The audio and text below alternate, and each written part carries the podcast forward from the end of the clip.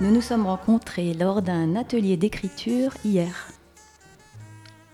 Un atelier autour des poèmes de paysage. Ça se passait dans la ferme de la Priourdière et c'était à l'occasion de l'anniversaire des 60 ans de l'Oulipo. Beaucoup de mystères dans cette phrase. Les mystères de 60 ans, ça on verra peut-être plus tard. Le poème de paysage, mais ce que j'aimerais savoir d'abord, c'est mais qu'est-ce donc que l'Oulipo? Eh bien, l'Oulipo, c'est simplement un, groupe qui, se, quand on développe l'acronyme Oulipo, c'est ouvroir de littérature potentielle. Ouvroir, c'est atelier, lieu où on fait de l'ouvrage à plusieurs. Littérature, euh, vous savez mieux que moi ce que c'est probablement. Euh, potentiel, alors c'est peut-être un peu un peu plus délicat. Potentiel, euh, ça signifie que le, groupe se consacre à, chercher des manières de faire. Quand on cherche une manière de faire, euh, eh bien voilà, une forme, une procédure, une, une technique, un algorithme, que sais-je, est là pour quelque chose d'assez abstrait, mais est là pour, qui potentiellement qui, est capable de produire des, textes de littérature, de poésie, de roman, de théâtre, que sais-je. Voilà, donc le groupe se consacre à, à chercher vraiment des, non pas pourquoi on écrit ou qu'est-ce qu'on va écrire, mais des comment on s'y prend. C'est le comment, c'est pas le pourquoi, c'est le comment. Et du coup, est-ce que toi, tu as eu une vie d'écrivain ou de poète avant l'Oulipo? Oui, moi je suis arrivé à l'Oulipo en, 1983, donc euh, j'avais, je ne sais plus, j'avais 35 ans peut-être. Et euh, j'avais commencé à écrire, mais sans, sans être très sûr de moi. Et, mais en revanche, je cherchais des choses autour de, l'Oulipo. Je ne connaissais pas le, groupe, mais je, mais je, cherchais des choses dans le même sens. Hum. Et tu connaissais quand même le. Parce que. Est-ce que tu peux nous faire un, petit rappel de qui a créé l'Oulipo? Comment ça s'est passé? Oui, bah c'est créé en, 60, en 1960 et c'était euh, l'amitié de Raymond Queneau et de François Le Lyonnais qui a fondé l'Oulipo véritablement. C'est-à-dire un, homme plutôt du côté des sciences et un homme plutôt du côté des lettres. Chacun étant. Euh, presque également frotté de, l'autre discipline, en fait. Hein. Queneau aimait les mathématiques beaucoup, et le Lyonnais aimait la, poésie énormément.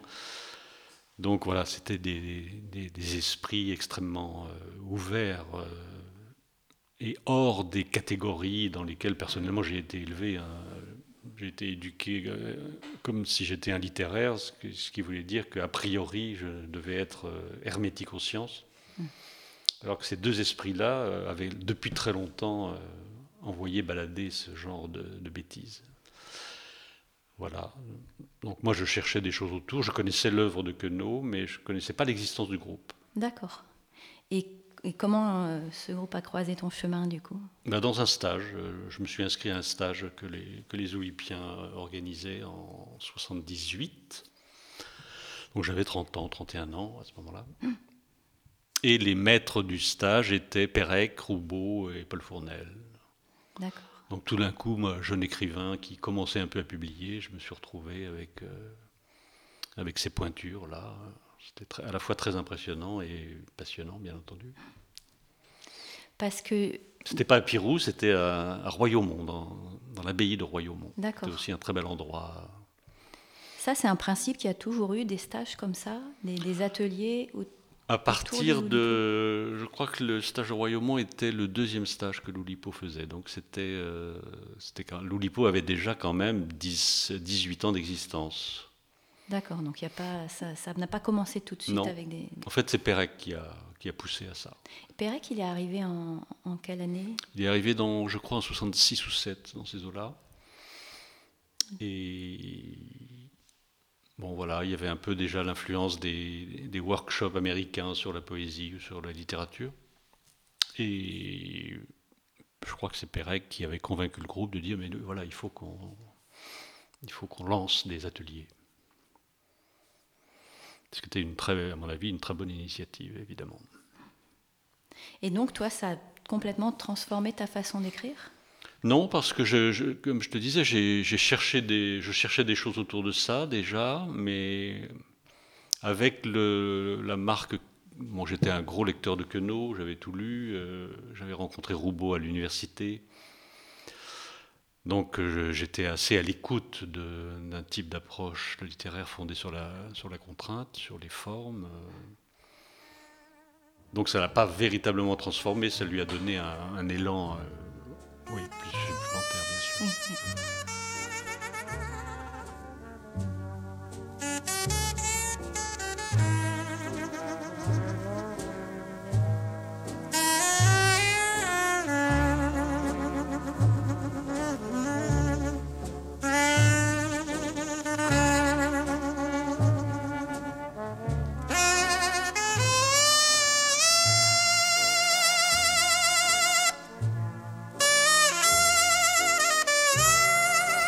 Bye.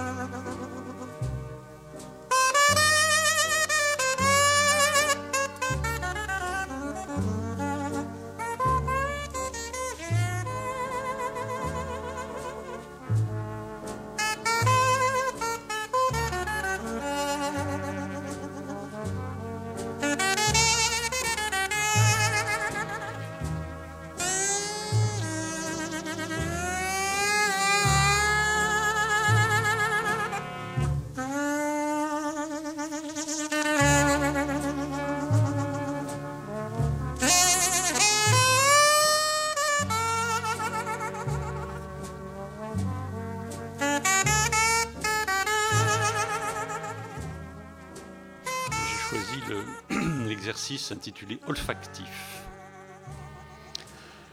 Dans cet test méridien, il y avait, en dehors de l'odeur habituelle, odeur d'abbé, de décédé, de, de jet, de hache, de sigil, de K, d'aile, d'MNOP de Q, d'air détesté, de nuver, de WC, de I que si et grec, il y avait une certaine senteur de long cou juvénile, une certaine perspiration de galon tressé, une certaine âcreté de rogne, une certaine puanteur lâche et constipée tellement marquée que lorsque deux heures plus tard je passais devant la gare Saint-Lazare, je les reconnus et les identifiais dans le parfum cosmétique, fashionable et tayloresque qui émanait d'un bouton mal placé. Merci. Les odeurs. Les odeurs. Je vous rappelle que Zazie dans le métro euh, démarre par D'où qui pue donc tant On va continuer en parlant peut-être aussi des odeurs parce que j'aimerais qu'on parle du paysage. Oui. c'est vrai que quand on pense à paysage, on pense souvent à, la vue, mais après tout, le paysage, ça ne tombe pas du ciel, le paysage. C'est façonné par le vivant. Le paysage, bah, s'il n'y avait pas d'abeilles, il n'y aurait pas de printemps. C'est façonné par les autres animaux, dont les humains, qui l'aménagent. Ça se représente un paysage. Toutes les cultures, tous les peuples ont des représentations différentes du paysage. Et toi, donc, tu écris, tu fais des poèmes de paysage. Oui, depuis assez longtemps. Euh, il se trouve que j'ai commencé le 1er avril 1992 un projet que j'appelle le poème du jour, donc un, poème quotidien que je m'impose de faire chaque jour, euh, au moins un, jusqu'à mon dernier souffle. Et quand j'ai commencé ça, je me suis dit, tiens, je vais aller voir du côté des peintres. J'ai commencé à faire des, des natures mortes Ensuite, j'ai fait des poèmes portraits. Ensuite, j'ai fait des paysages. Ensuite, j'ai fait des portraits de groupe. Ensuite, j'ai fait des, poèmes d'histoire, comme il y a de la peinture d'histoire.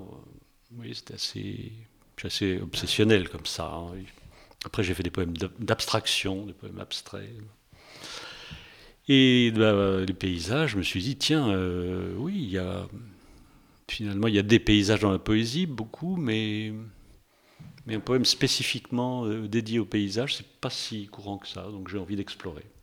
Et à ce moment-là, j'ai commencé à faire des poèmes dans, sur le motif. De même que les peintres, euh, hein, les impressionnistes, euh, décident de sortir de l'atelier pour aller peindre sur le motif, eh bien, ce sont des poèmes que je compose dehors. Et du Quand je dis paysage, ce n'est pas forcément le, beau paysage de montagne ou le beau paysage de, de mer, ça peut être... Ça peut être un paysage urbain. Ça, peut, très bien être un paysage mm. urbain, bien sûr. Et du coup, est-ce que c'est quelque chose que tu composes tout en marchant ou est-ce que tu t'arrêtes dans un lieu précis et, tu fixes une, image? Il y a plusieurs procédures.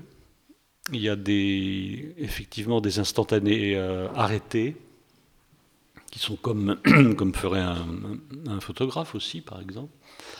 Mais il y a aussi des poèmes de déplacement, des poèmes euh, composés dans la tête au cours d'une promenade et bah, qu'on doit apprendre en le composant. Et une fois qu'on a fini la promenade, à ce moment-là, on peut le transcrire sur le papier. Ça, c'est une des procédures. Mmh. Euh, sinon, euh, quand je compose sur le pays, sur le motif euh, arrêté, eh bien là, ce sont des poèmes assez brefs, un seul vers, un long vers, unique, un monostique.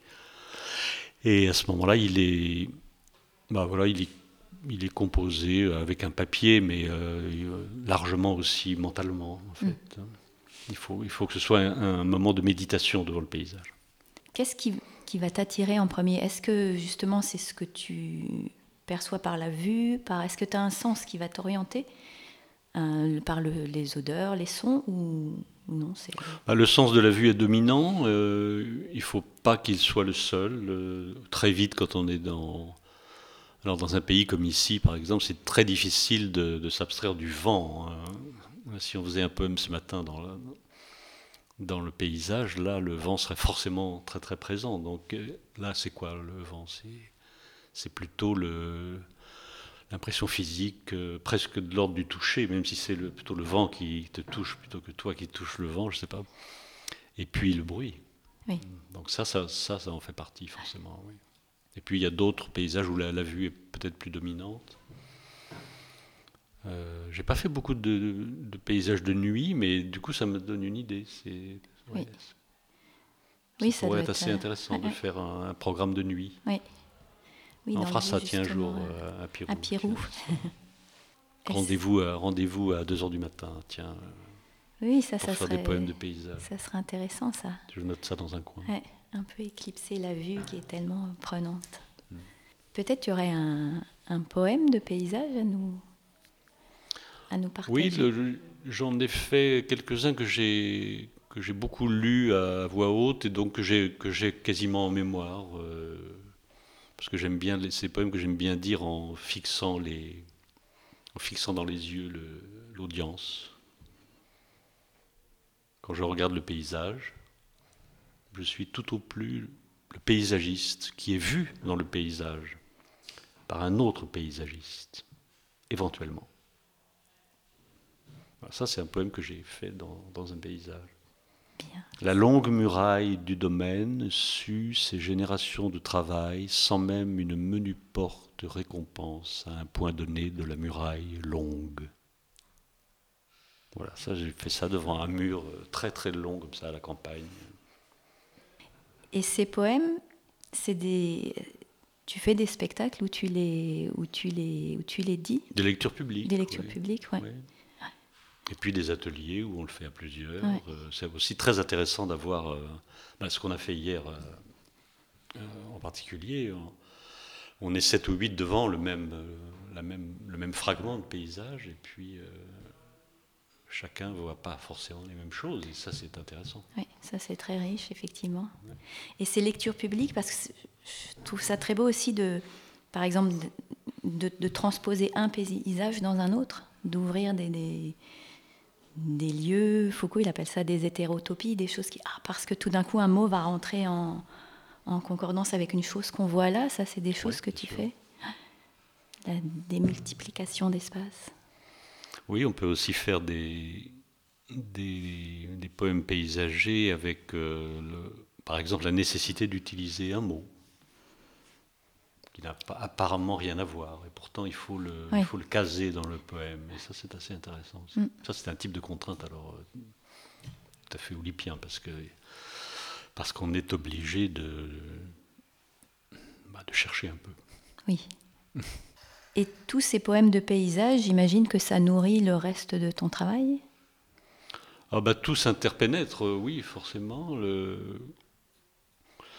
Quand, euh, quand j'avais fait beaucoup de, une année de poèmes portraits, hein, par exemple, donc de portraits humains pour le coup, de gens que je rencontrais, euh, oui, un, visage humain est un, peut être une forme de paysage aussi. Donc oui, ça s'interpénètre beaucoup. Mais quand je faisais des poèmes, de, des poèmes portraits, il m'arrive d'en faire encore.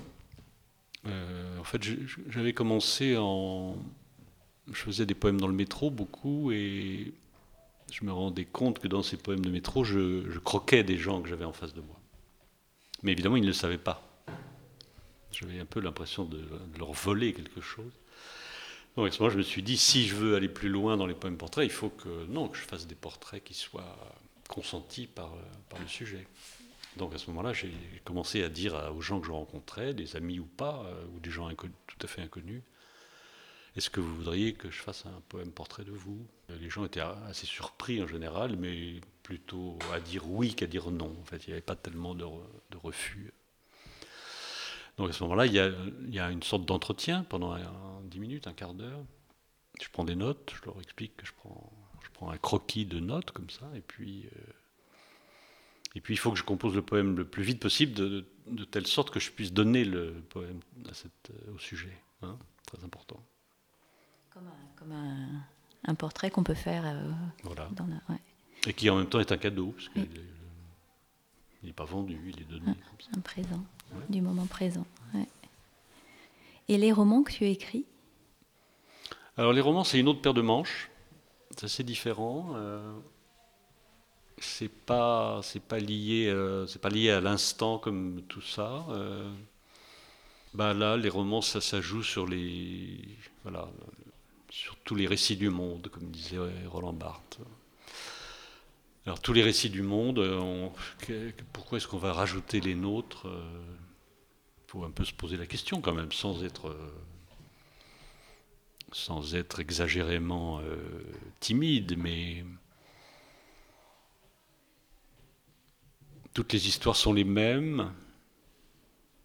Au fond, elles peuvent se résoudre. Il y avait un, type qui avait, qui avait dit voilà, les situations romanesques, il y en a, il y en a une trentaine, il n'y en a pas plus. Et peut-être, c'est pas, pas forcément idiot.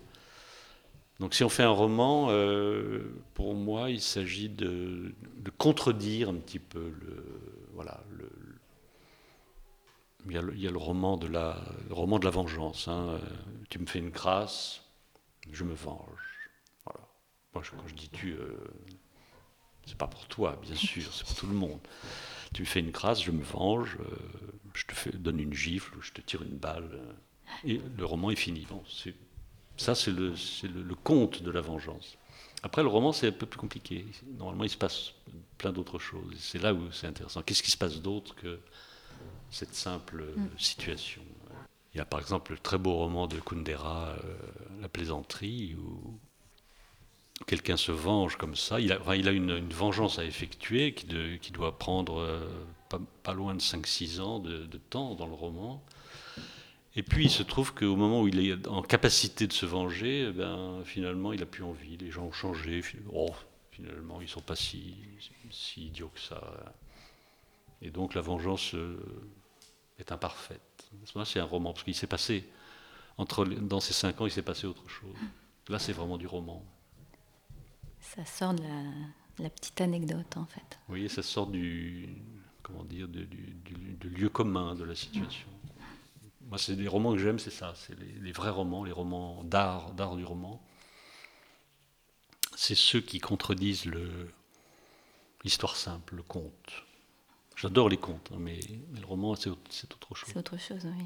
Comment les contraintes oulipiennes, tu les, tu les, tu les intègres dans ton roman? Enfin, est-ce que tu intègres des contraintes oulipiennes dans tes romans? Pas toujours, parfois.